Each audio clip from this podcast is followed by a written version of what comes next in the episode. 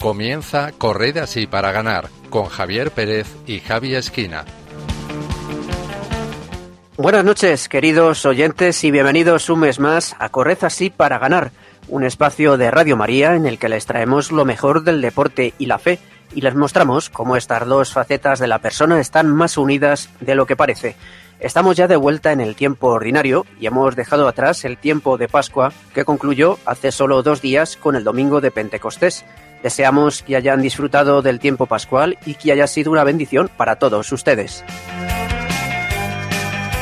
Nos acercamos ya al verano y si todo va según lo previsto, parece que este año vamos a poder disfrutar de él con menos restricciones y un poquito más de libertad. Digo que si todo va según lo previsto porque como saben últimamente las cosas cambian de un momento a otro y resulta complicado hacer planes incluso a corto plazo. En cualquier caso, la vacunación contra el coronavirus sigue su curso y eso mejora las expectativas. Aún así, hay que seguir adoptando medidas de prevención, no bajar la guardia y no dar la guerra por ganada, porque sigue muriendo mucha gente todos los días, también en España, y la COVID-19 sigue haciendo estragos en algunas zonas del mundo. Por ello hay que pedirle al Señor que los países ricos ayuden a los pobres y la vacuna llegue a todo el mundo, también a quienes tienen menos recursos y se ven más necesitados de la ayuda exterior. Seguimos rezando también por quienes están sufriendo la enfermedad y por sus familias, y también por quienes, aun estando sanos, pues están sufriendo las consecuencias económicas, laborales y sociales de la pandemia, que por desgracia están siendo muchas. Nosotros intentaremos hacerles pasar un buen rato con el programa que hemos preparado y para el que contamos hoy con un equipo reducido. Saludo en primer lugar a Gema Saez. Buenas noches, Gema. Hola Javi, buenas noches, ¿qué tal? Muy bien, gracias a Dios. Eh, preparando ya el verano, imagino, ¿verdad? Pues sí, preparando ya el verano con la mente, la mente ahí puesta. Lo único que nada, ahora estamos más centrados en cerrar el curso académico, terminar exámenes y luego ya, pues eso, a descansar y a centrarnos en el veranito. Saludo también a Javi Esquina. Buenas noches, Javi. Hola, buenas noches, Javi también. Y buenas noches a toda la familia de Radio María. Bueno, cuéntanos, eh, ¿tienes ya planes para este verano?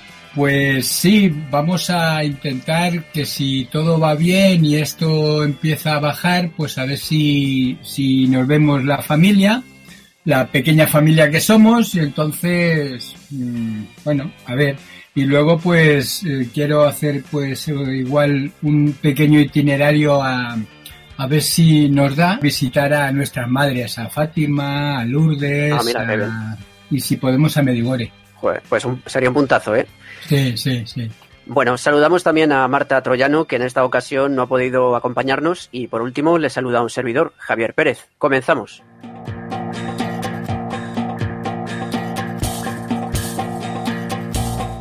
En el programa de esta noche conoceremos a José Javier Fernández Jauregui, presidente de la Asociación Deportistas por la Vida y la Familia, que organizará en junio una carrera en colaboración con la plataforma Sí a la Vida. También veremos el testimonio de dos deportistas profesionales que han encontrado en la Virgen un gran apoyo para su fe.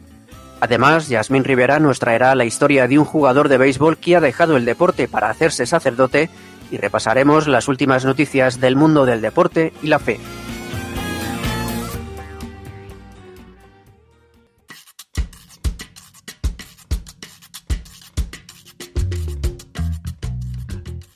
Un campeón de la Super Bowl lanza un documental que enseña la verdad detrás del aborto.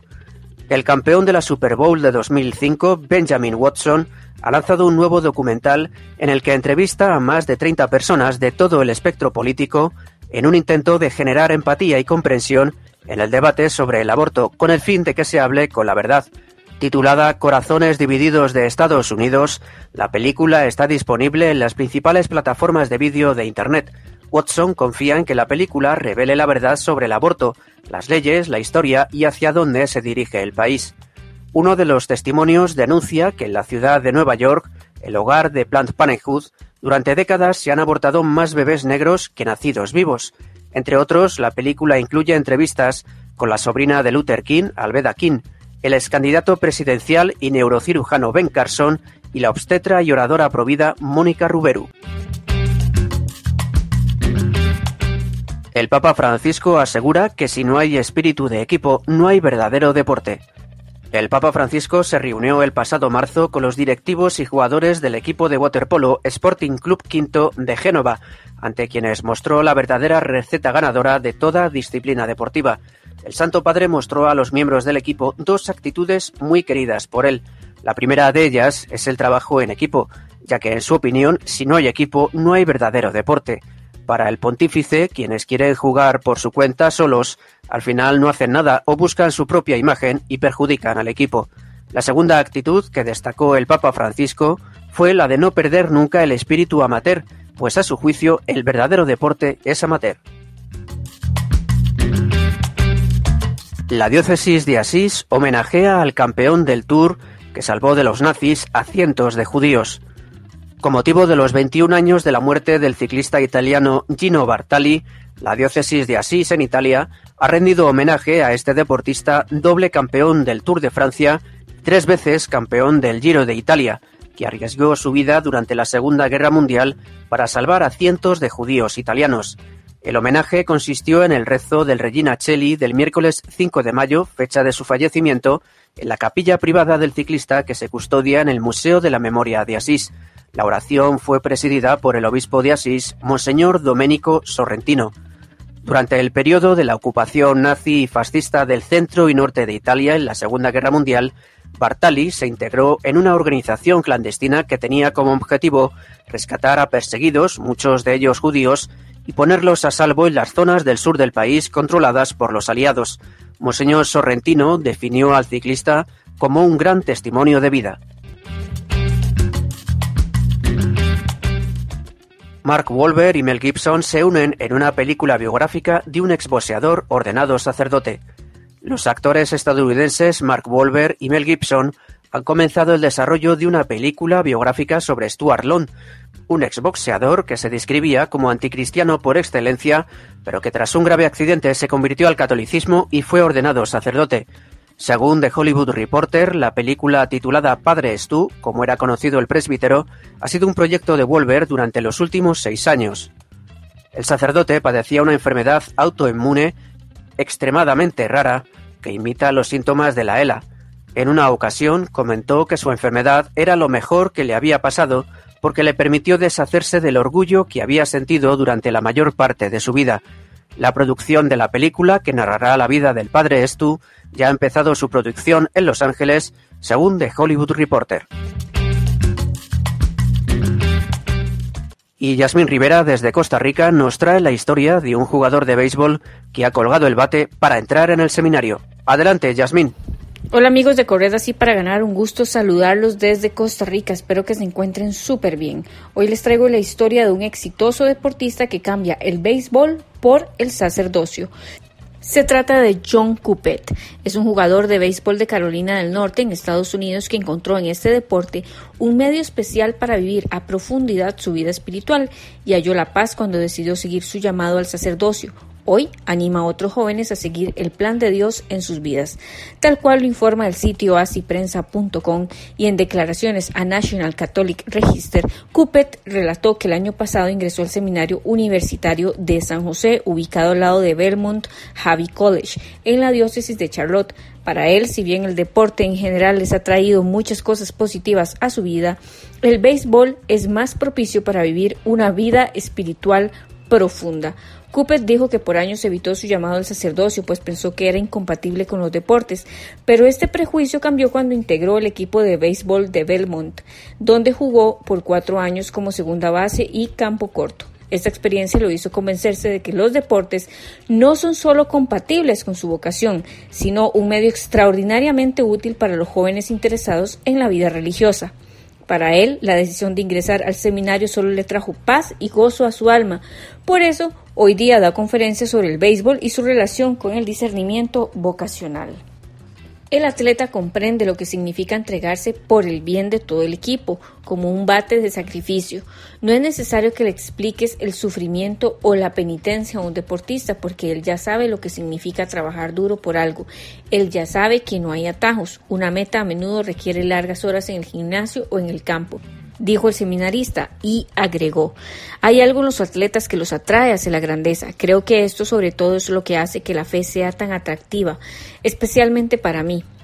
Coupet dijo que la historia más grande de este tipo es la de Jesús de Nazaret, que conquista el mal al realizar el mayor acto de amor y sacrificio que este mundo jamás conocerá. Luego, su grupo de pescadores variopintos difunde esta buena noticia por los confines más lejanos de la tierra. El joven seminarista dijo que gracias a Dios descubrió que su propósito es continuar la obra de los apóstoles. Se podría decir que me atrae tomar esta batuta y hacer mi parte en el equipo de sacerdotes de hoy. Ese es el tipo de carrera por la que estaba destinado, concluyó. De todos los deportes, el béisbol le ayudó más a crecer en su espiritualidad porque le enseñó a lidiar con el fracaso. Dijo que según el beisbolista Yogi Berra, este juego es un 90% mental y por eso a veces se vuelve muy frustrante. Además, se juega a un ritmo relativamente lento y por eso es muy fácil quedarse atascado haciendo una mala jugada.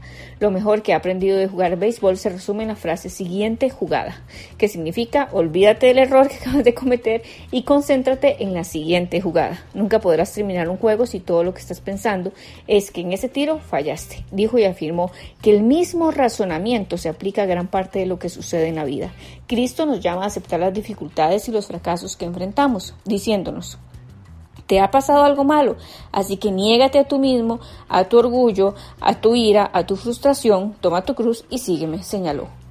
Cupés aconsejó a los jóvenes que sienten curiosidad por la vocación sacerdotal o quieren descubrir el plan de Dios en sus vidas a que tengan una vida de oración. No fue hasta que desarrollé una vida de oración constante que me di cuenta del plan de Dios para mí. Para la mayoría de las personas, incluido yo mismo, Dios atiende a hablar con una voz sutil, pero cuando más oro, más fácilmente reconozco esa voz, dijo el muchacho. Bien amigos, esto es todo por hoy. Les recuerdo nuestra frase de cierre pronunciada por Santa Juana de Arco. Nosotros libramos las batallas, pero solo Dios nos da la victoria. Hasta la próxima. Gracias Yasmín y hasta el mes que viene, si Dios quiere.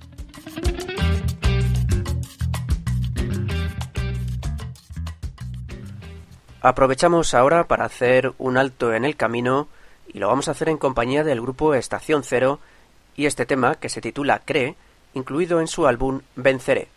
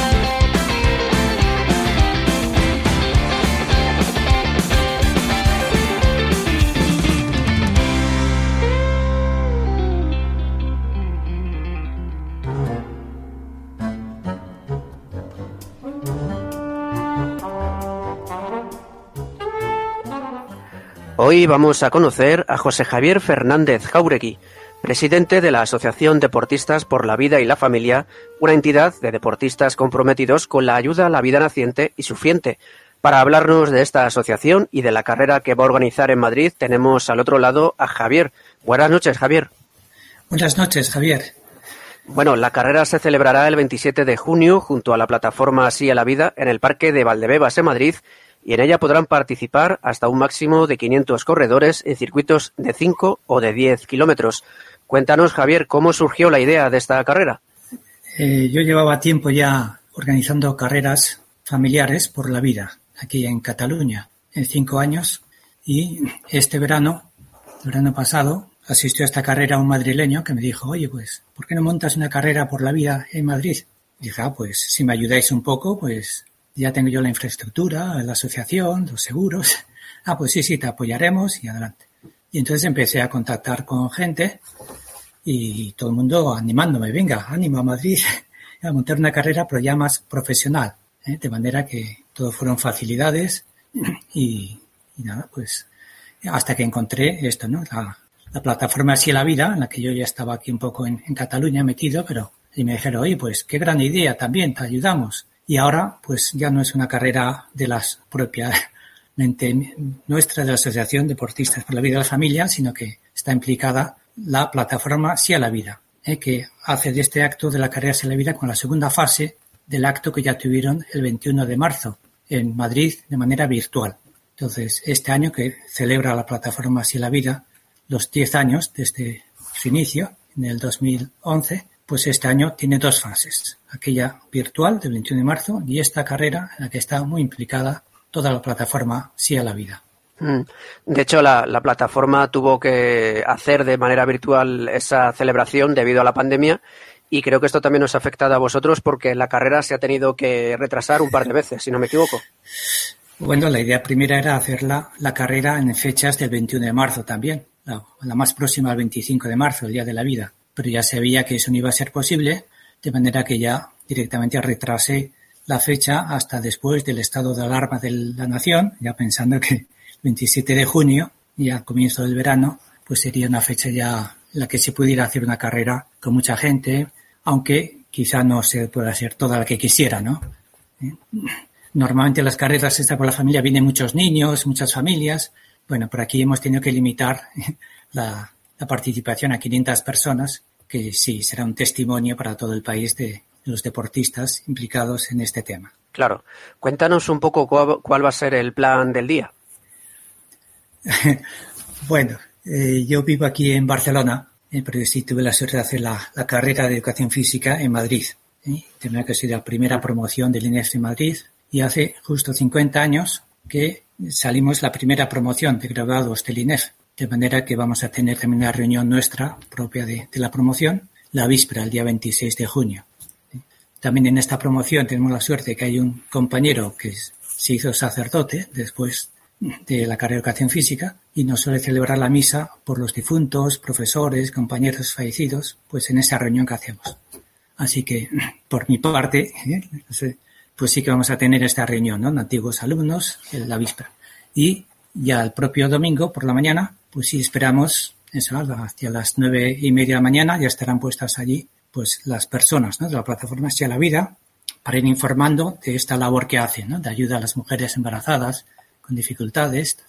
Y bueno, y entonces allí se leerá también el manifiesto Sí a la Vida, de la propia plataforma Sí a la Vida, incluso otro manifiesto que hemos ido preparando los deportistas. Saqué un manifiesto redactado por otro compañero de, del INEF, la que se dice que los deportistas estamos dispuestos a, ayudar con toda nuestra alegría, nuestras fuerzas a la vida. De manera que estos dos manifiestos se leerán y después pues ya tendrá lugar la, la carrera de 5 kilómetros y de 10 kilómetros. Y al final, pues también, bueno, también habrá ahí canciones la plataforma Hacia la Vida tiene varias canciones que las tiene como, como lema de, campaña de lucha, Viva la Vida, ¿eh? los hermanos Martínez, y, bueno, y varias canciones más que, apoyan, ¿no?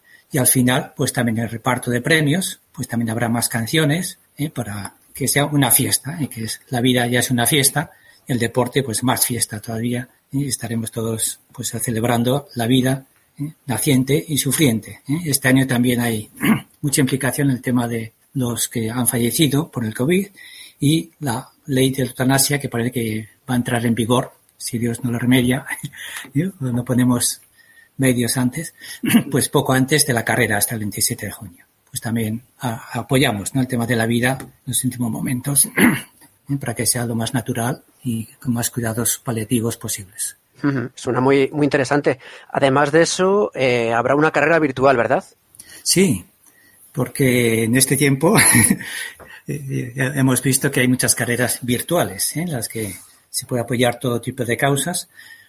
Y el nombre de esta carrera es Deportistas por la Vida, carrera física y virtual.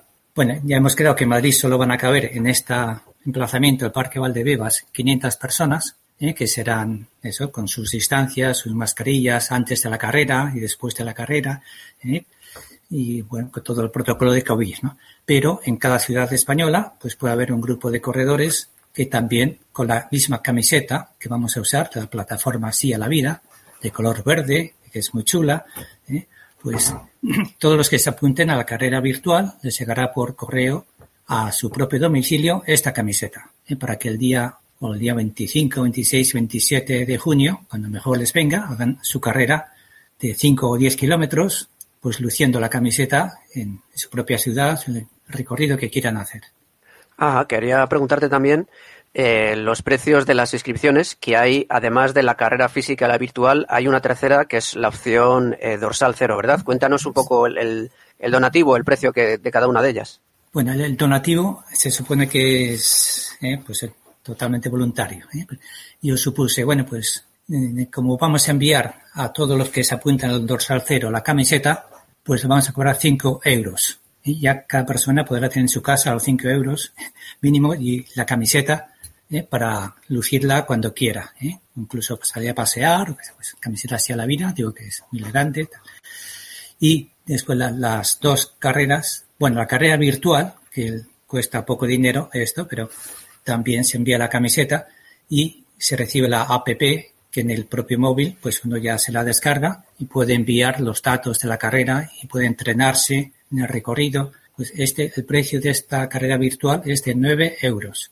Y la carrera ya en Madrid, por, Parque Valdebebas, con todo el trabajo que lleva, el protocolo del COVID, las camisetas y las bebidas y el ambiente y el cronometraje, todo esto, pues es una carrera de, va a costar 16 euros.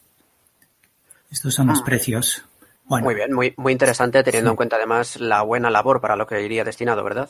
Esto es, digo, los beneficios, ¿eh? digo que si se cubren eso, las 500 plazas y mil, mil virtuales, pues sí que habrá beneficios y serán para la ah, plataforma Sí a la Vida. ¿eh? no puede ser para una concreta. Hay más de 500 asociaciones aquí reunidas, ¿eh? pero bueno. Claro, sí, hay que explicar que la plataforma Sí a la Vida no es una asociación propiamente dicha, sino que es una, por así decirlo, una asociación de asociaciones que, la, que agloba numerosas asociaciones de defensa de la vida, ¿verdad? Esto es. ¿eh? Y la idea es que vamos todos unidos en, este mismo tema, ¿no? De defensa de la vida. ¿eh? Y pues, la misma camiseta, los mismos mensajes, bueno, para hacer más presión o más más visibilidad a este deseo de tantos españoles que deseamos dar todo lo que podemos para que no se pierda ni una sola vida ¿eh? que todas estén bien cuidadas. Bueno, todavía estamos eh, a más de un mes, eh, o casi más o menos un mes de que se celebre esta carrera. ¿Cómo animarías a la gente para que se apunte? Bueno, pues tenemos el lema que, dice que el que corre por la vida corre dos veces. De manera que todo deportista pues ya, ya sabe que cuando corre pues defiende, bueno, es un compromiso, ¿no? También el hacer deporte para cuidar la propia salud y estar disponible para servir a los demás. ¿eh? De que anima a todos a que sean deportistas e incluso, pues si este día podemos dar una llamada de atención a, toda la sociedad española, ¿eh? pues, pues nada, que, se animen a, inscribirse, recibir la camiseta y lucirla y hacer un poco de esfuerzo para difundir esta causa por la vida. Además están invitadas todas las personas, ¿verdad? Todo tipo de personas. No hace falta ni mucho menos ser profesional o corredor habitual, ¿verdad? Esto es. Digo, ya, ya, hay una serie de deportistas profesionales o de, que, somos esto, profesores del INEF o licenciados de educación física o, entrenadores, fisioterapeutas, médicos, deportivos que ya están muy implicados en este tema. E incluso han firmado el manifiesto Deportistas por la Vida, pues estas personalidades del mundo académico, pero una vez que ya el mundo deporte ya da este testimonio por el deporte, pues queremos que toda la ciudadanía se sume a esta carrera. Además de eso, la madrina de honor de esta carrera es alguien muy especial, ¿verdad? Pues para mí y para todos los que hemos estudiado eso en el INEF, pues es la, la viuda del primer director del INEF, que tuvimos la suerte de, que fuera una gran persona, ¿eh? José María Cajigal Gutiérrez, un humanista de primera categoría, muy reconocido en todo el mundo, pero que no solo desarrolló la, la ley por la que se creaba el INEF, sino que se fue por todo el mundo a estudiar la manera de formar a los nuevos profesores de educación física en España. ¿eh? Y él se quedó a vivir en el propio INEF. Allí tenía su vivienda con su mujer y un hijo ya había nacido, pero después nacieron otros más. Y como 10 años estuvieron viviendo en el INEF. De manera que la tenemos un aprecio porque es como nuestra madrina de todas las primeras promociones del INEF. Sí, sí el, INEF, eh, lo aclaramos para nuestros oyentes, es la Facultad de Ciencias de la Actividad Física y del Deporte. Su antiguo nombre era Instituto Nacional de Educación Física eh, de Madrid y, bueno, es, por así decirlo, como la Universidad del Deporte, ¿verdad? Es la, primera facultad de educación física de España. A los 10 años ya se creó otro INEF en Barcelona y a los 12 años otro y otro y ahora ya en casi cada autonomía tiene su propio Facultad de Ciencias de Educación Física y del Deporte. Quería preguntarte si os habéis planteado el que esta carrera eh, sea anual y se repita. Pues hay varias ideas sobre esto. Una es, eh, bueno, ¿qué, pasa el día después de la carrera, no? Pues ya me sugirieron, oye, pues esta carrera se puede realizar también en otras capitales europeas. ¿eh? Roma, Berlín, París, Londres.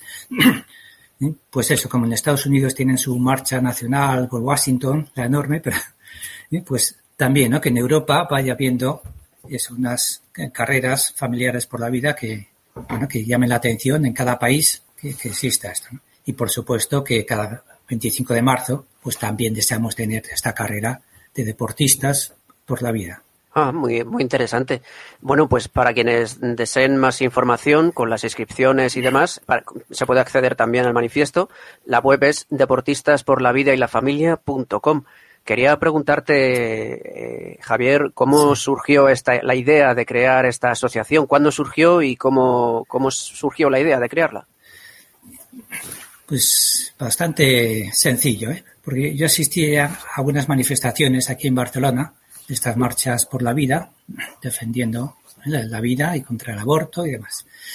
Pero llegó el día de mi jubilación, el 26 de diciembre de 2014 y el día siguiente por la tarde, 27, pues estaba yo haciendo la oración de la tarde y dije, pues, ¿eh? ¿qué, más puedo hacer yo por la vida? ¿Eh? Aparte de estas manifestaciones, de ir andando, caminando, ¿eh? pues me, me presentó esta idea, ¿no? Que yo que soy profesor de educación física, pues podía organizar una carrera, pues eso, en la ciudad donde estaba, pues para llamar la atención, en lugar de ir una marcha normal que hacemos ya todos, yo podía organizar una carrera, pues pues el día 28 de diciembre, que ya tocaba una manifestación de estas, de, por, la vida, pues ya les dije a mis compañeros eh, que he pensado organizar una carrera. Y que, bueno, no será una broma de inocentes, ¿no? No, no, que, que me parece que, es una gran idea y que la voy a poner en marcha. Bueno, y así ya el 25 de, de enero del 2015 ya tuvimos la primera carrera familiar en un pueblo aquí de Cataluña, las Franquesas del Vallés. Asistieron 30 personas ¿eh? que eran cuatro familias con muchos hijos y tal. Bueno, pues muy bien, empezamos una chocolatada final y, adelante, ¿no? la idea era ya casi cada mes, como hacemos las manifestaciones por la vida cada mes, pues cada mes organizar una carrera. Y fuimos pasando por diversas ciudades, ¿eh? de Badalona, Mataró, Granollers, San Cugat, y ya últimamente estábamos llegando a Barcelona, la capital, que era más difícil, por los permisos estas cosas. Bueno, y ya digo, este verano, pues también, ¿no? Que se ha presentado eso, aquí en Madrid y, oye, ¿por qué no vais a Madrid? Pues, pues vamos, ya, ya tenía muchas ganas de que creciera esta, esta iniciativa y, así estamos ahora. Claro. Eh, sí, Javier, una cosa. Eh, intenta no, no, mover las manos y eso, porque es que cuando lo mueves eh, suena mucho en el micro y se cuela la grabación, ¿vale? Que suena un poco de ruido. Gracias. ¿Vale? Y retomamos la entrevista.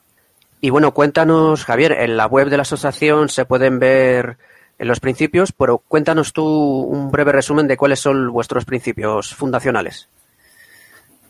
pues, bueno, pues ya cuando, cuando ya en varias carreras me fui encontrando con que había que pedir permisos los ayuntamientos de que yo era solo una persona física, que, que no tenía mucho sentido, que pues ya pues monté la asociación ¿eh? con otros profesores de educación física y otros padres y redactamos unos estatutos en los que se dice esto, ¿no? que, que la asociación se, se dedica a fomentar el derecho, bueno, la, a ayudar a las personas ¿no? a través del deporte, hacer eh, a manifestaciones deportivas, no serán solo carreras con el tiempo, supongo que habrá también partidos de fútbol y carreras ciclistas, todo tipo de manifestaciones deportivas ¿no? a favor de la vida. también realizar estudios ¿eh? más o menos científicos pues que, que, avalen esta, esta labor, ¿no? que el deporte está al servicio de la persona, me lo dice en los principios del movimiento olímpico, y como aprendimos en el INEF, ¿eh?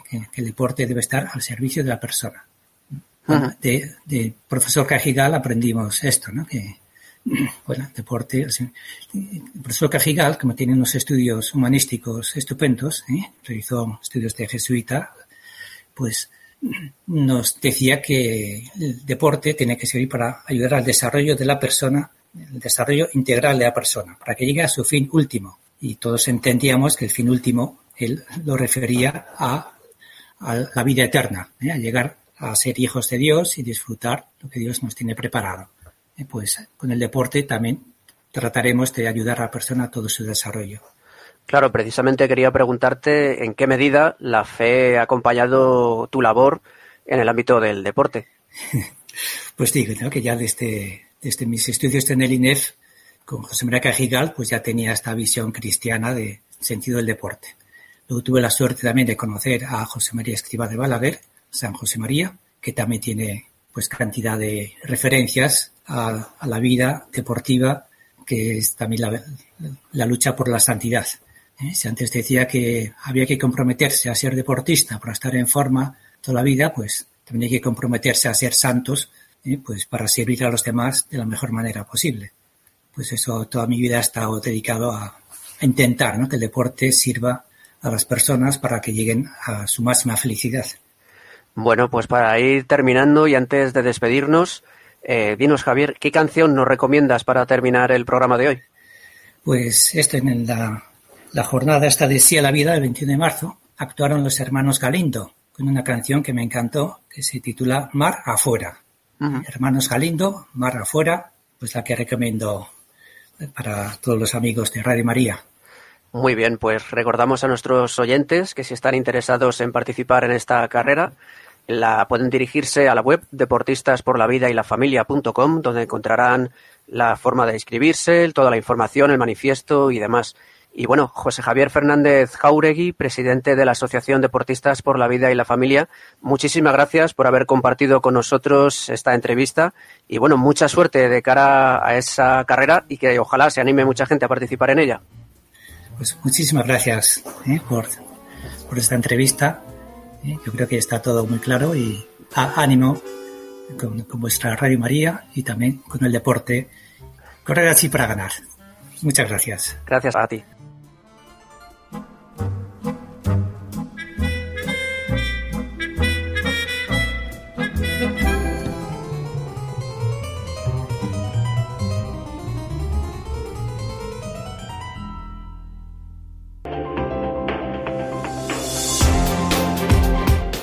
Están escuchando Correr así para ganar. Estamos en mayo, mes de María, un momento que Radio María aprovecha para pedir un esfuerzo extra económico a sus oyentes. Como saben, se puede colaborar de tres maneras con Radio María. Por un lado, la oración, rezando por las necesidades de esta emisora. También se puede colaborar con el voluntariado, es decir, sirviendo como voluntario en esta emisora. Y en tercer lugar, económicamente, es decir, mediante los donativos, para poder sostener económicamente las necesidades de esta radio. Así que aprovechando que estamos en mayo, el mes de María, les animamos a hacer un esfuerzo extra en sus donativos para que la emisora de la Virgen pueda seguir llegando y llevando la palabra de Dios a muchos hogares de España. En este año largo de pandemia y de crisis económica, social y moral, bajo las cuales hay una profunda crisis espiritual, la fe cristiana está sosteniendo a millones de personas en el mundo entero.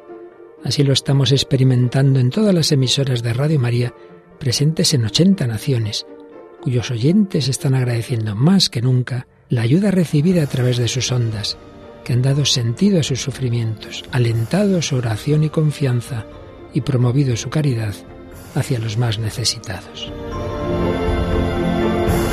Por ello, en este mes de mayo, unidos en cenáculo en torno a María, os invitamos a intensificar vuestra oración al Espíritu Santo, a hablar a muchos de esta radio y a contribuir con vuestros donativos, por pequeños que sean, a extender Radio María en España y en el mundo, especialmente en las naciones más necesitadas, a las que dedicamos nuestra maratón misionera bajo el lema Testigos de Esperanza.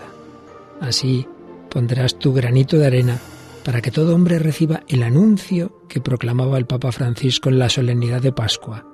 El Señor nos precede siempre, en la cruz del sufrimiento y de la muerte, así como en la gloria de una vida que resurge, de una historia que cambia, de una esperanza que renace. Puedes informarte de cómo colaborar llamando al 91 822 8010 o entrando en nuestra página web radiomaria.es. Seamos con Radio María testigos de esperanza.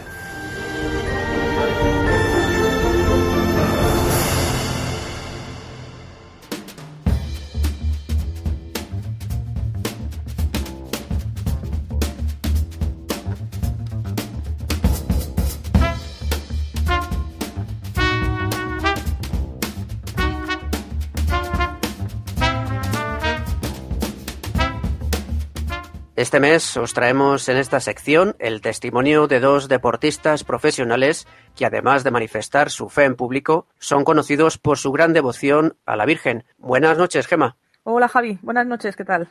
Bueno, ¿qué tal, Gema? Cuéntanos, que estamos a punto de cerrar el mes de mayo, que como todos sabemos es el mes dedicado a la Virgen, y hoy precisamente nos vas a hablar de algo relacionado con el deporte y nuestra madre, ¿verdad? Pues sí, efectivamente. Mira, si nuestros oyentes lo recuerdan, hace dos programas hablamos de deportistas profesionales y famosos que se manifestaron públicamente en cuanto a, en cuanto a su fe y cómo la vivían. Y en el programa de hoy, pues vamos a hablar en concreto de dos deportistas profesionales que eh, tienen una gran devoción a la Virgen, aprovechando que, estamos en el, en el mes de María. Y mira, en primer lugar, vamos a hablar de, eh, del futbolista colombiano Nicolás Gil. Este joven futbolista eh, se dio cuenta que tenía acceso, bueno, pues a, muchas cosas eh, gracias a su vida deportiva, ¿no? Cosas pues como ropa y coches exclusivos, eh, algunos lujos, mundo de placeres expuesto en redes sociales. Y para él el fútbol era como, como un hobby de diversión y esparcimiento con sus amigos. Fíjate, a los 16 años ya jugaba en un club de Río Negro, en Antioquía, donde nació. Y unos añitos más tarde, más o menos a los 19, se fue a Bogotá para probar en las categorías inferiores del Santa Fe. Y él, y él indica, eh, le metí mucha moral, mucha entrega, mucho sacrificio por quedar en el primer equipo y así fue. O sea que al final consiguió su, su objetivo. Y bueno, pues era un chico que tenía muchas cualidades y mucha perseverancia y todo esto le llevó a debutar dos años más tarde en el equipo titular. Pero por aquel entonces, bueno, pues ya estaba atrapado por cosas, digamos, ajenas al deporte, ¿no? Y, él, él indica que empezó a experimentar muchas cosas en el sentido de que era muy, muy jeriego y que no las trataba en serio, que jugaba con los sentimientos de ellas, que le sería el corazón, pero se daba cuenta de que a su vez también, también estaba hiriendo su corazón. Sí, así es, porque a nivel deportivo se estaba desarrollando como futbolista profesional, empezaba a tener éxito, pero en su alma, eh, digamos que sentía una tensión entre los valores católicos que le habían transmitido sus padres y esa permanente tentación por experimentar las cosas del mundo, ¿no es así? Pues sí, efectivamente. Y mm, el, el mismo deportista, Nicolás, explicó que en esos años pues que llegó un momento en el que comenzó a experimentar un vacío, ¿no? Que, que no le llenaba nada, que se sentía sucio y, empezó un camino de búsqueda hacia Dios. ¿no? Y un día, pues paseando por las calles de Bogotá, se encontró con una joven que estaba hablando eh, de los lazos de amor mariano. ¿no? Inmediatamente a él eh, le vino a la mente y recordó a una tía que alguna vez pues le había, le había hablado de esta comunidad católica. Entonces se acercó a esta, a esta chica y le dijo que, él se quería consagrar y que no sabía si en esa zona, eh, bueno, pues existía alguna comunidad donde empezar esa, esa consagración fue justo en ese momento ¿no? cuando él eh, sintió que tenía que pedir auxilio a la Virgen. Entonces, eh, de esta forma, bueno, podía comprometerse con ella mediante ese camino de consagración, creyendo que ese sería como el remedio a todos sus males. Y gracias a esto, pues eh, este deportista empezó a transformar su vida y bueno, pues indica que aunque continuaban las tentaciones, pues que tiene el apoyo de una comunidad, eh, la gracia sacramental y, bueno, pues en particular la gracia de la, de la Reina del Cielo, ¿no? Para dar la batalla. Y mira, en, palabras propias, eh, Nicolás decía, hay luchas, va a haber tentaciones porque era mi debilidad, pero con oración, mortificación, frecuentar los sacramentos, obviamente es la ayuda que Dios le da a cada uno, ¿no? Y bueno, pues luego también cuando habla de sus compañeros de equipo, de, del resto de futbolistas y cómo ellos ven la vida de Nicolás eh, desde el punto de vista de la fe, pues eh, dice que, que, sus compañeros se escandalizaban de que llevara una vida en castidad, ¿no? Una vida en castidad y en pureza, pero que al final somos templo del Espíritu Santo y que tenemos que respetarnos a nosotros mismos, a los demás y en este caso, en, en particular en su caso, a, a, las mujeres, ¿no? Que hay que cuidar mucho el corazón y que a él le ha venido muy bien como un aprendizaje de vida. Qué importante. Y bueno, Gema, cuéntanos cómo se plantea este futbolista hoy su vida de fe y como deportista.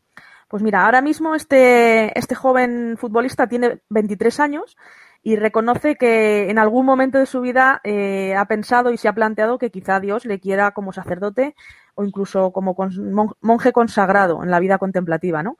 Pero que hasta que no lo vea más claro, pues está centrando sobre todo su carrera deportiva en el fútbol, sabiendo de la importancia que tiene eh, la disciplina tanto en su vida espiritual como en su vida deportiva.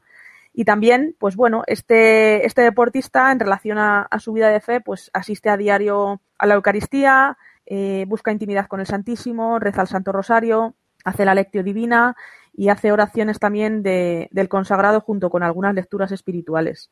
Así que nada, mira, resumiendo esta bonita historia, pues eh, nos dice Nicolás que los sueños ¿no? y, la meta en su vida, pues que tiene una directa relación con Dios y se atreve a decir sin miedo que su anhelo es eh, ser santo y agradar al Señor, ¿no? Y, y, una cosa que a mí también me parece muy bonita es que lo más importante es que él comparte todas estas vivencias con la esperanza de ser útil a otros jóvenes que pues estén viviendo la misma situación en el mundo del deporte o que puede que la vivan en el futuro, ¿no? Bueno, pues quién sabe, igual dentro de un tiempo le traemos en las noticias contando que ha dejado el fútbol y ha entrado al seminario, quién sabe, ¿verdad?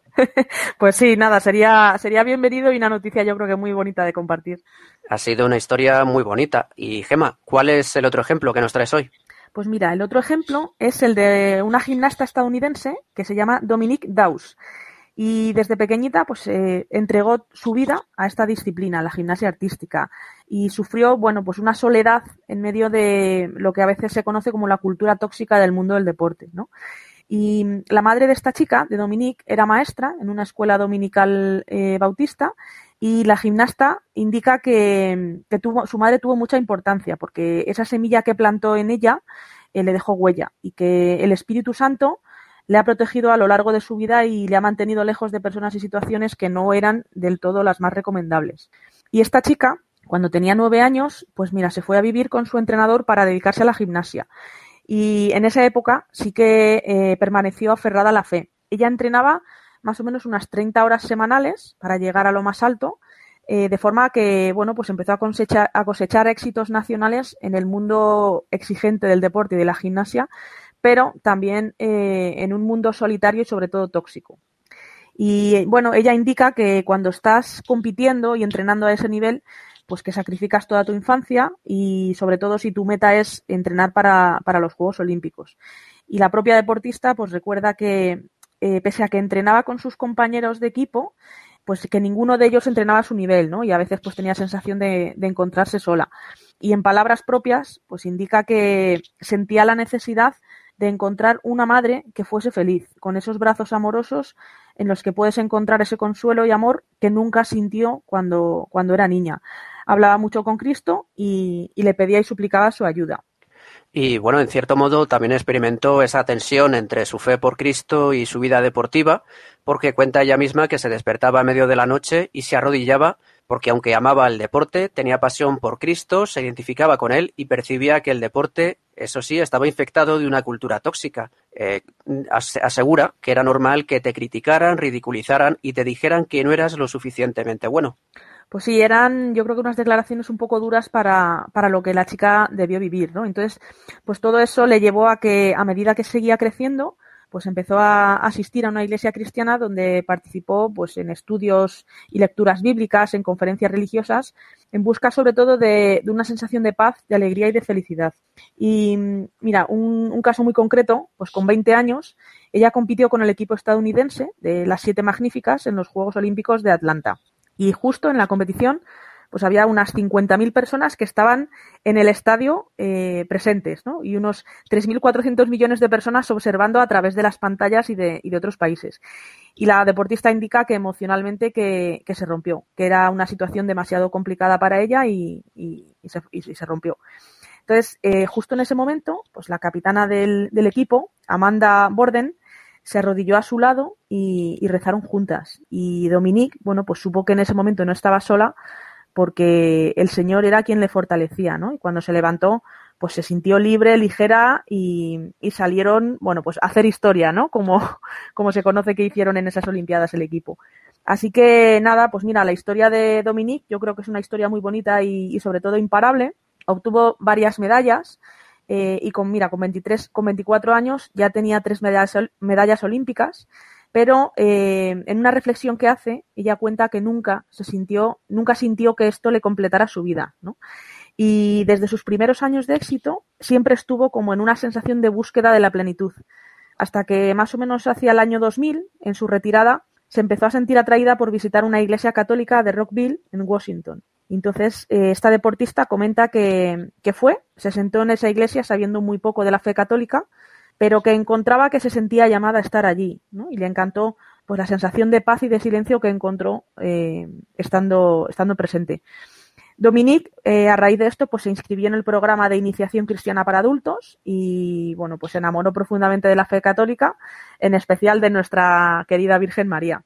Así que nada, Javi, aquí finalizan nuestras dos historias de hoy y la relación de estos deportistas con la Virgen María y espero que les haya gustado a nuestros oyentes porque yo creo que son historias que merece mucho la pena conocer. La verdad que sí, Nicolás Gil y Dominique Dous, dos deportistas, un futbolista y una gimnasta, que además de católicos han, han, vivido una profunda relación con María y eso les ha ayudado tanto en su vida deportiva como en su vida sentimental y personal y de fe. Muchísimas gracias, Gema, y bueno, ya estamos esperando como locos eh, lo que nos traes el mes que viene. pues nada, lo prepararemos con ilusión y a ver si nos salen también alguna historia así bonita que compartir con los oyentes. Muy bien, gracias. A vosotros.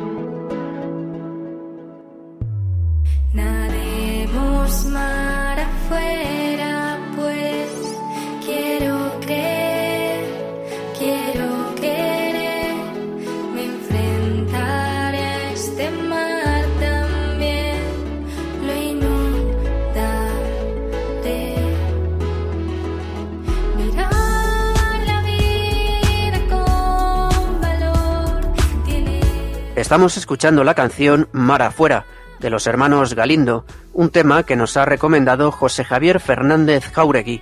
presidente de la Asociación Deportistas por la Vida y la Familia y con quien hemos hablado sobre la carrera por la vida que se celebrará en Madrid y de forma virtual el 27 de junio. También hemos conocido el testimonio de Nicolás Gil y Dominique Daus, dos deportistas profesionales muy devotos de la Virgen María. Y como siempre, Yasmín Rivera nos ha traído una bonita historia vinculada con la actividad deportiva y hemos repasado las noticias más destacadas del mundo de la fe y el deporte.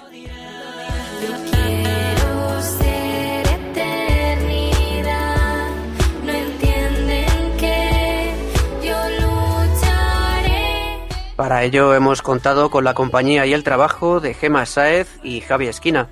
Buenas noches, chicos. Buenas noches, Gema. Pues nada, Javi, buenas noches eh, al equipo, a nuestros oyentes y esperamos que les hayan gustado las historias que les hemos contado acorde, acorde al mes en el que estamos. Buenas noches, Javi. Pues buenas noches y buenas noches a toda la familia de Radio María, y como tú bien dices muchas veces, nos pueden encontrar en el podcast de Radio María. Así es, radiomariapodcast.es. Muchas gracias, Javi. A ti.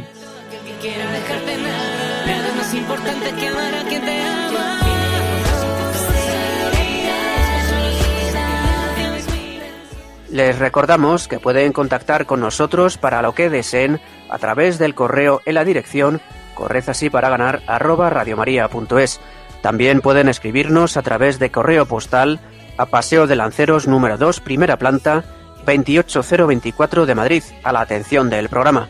Y a través de las redes sociales en nuestra cuenta de Twitter, arroba Corred para Ganar, y con el mismo nombre en Facebook. Además, si quieren escuchar este y programas anteriores, pueden hacerlo desde el podcast de Radio María, radiomariapodcast.es.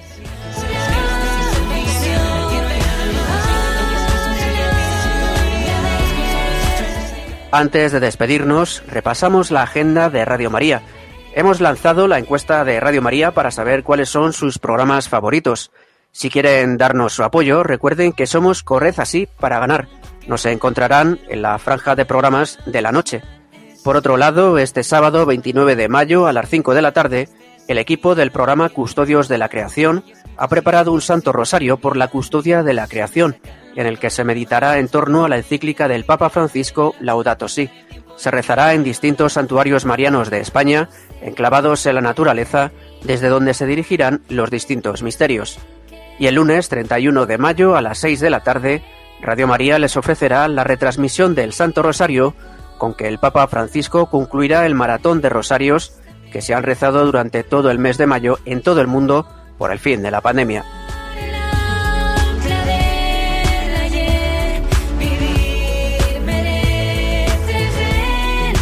Nos despedimos hasta el 22 de junio, cuarto martes de mes, y ya recién estrenado el verano y con el curso a punto de terminar.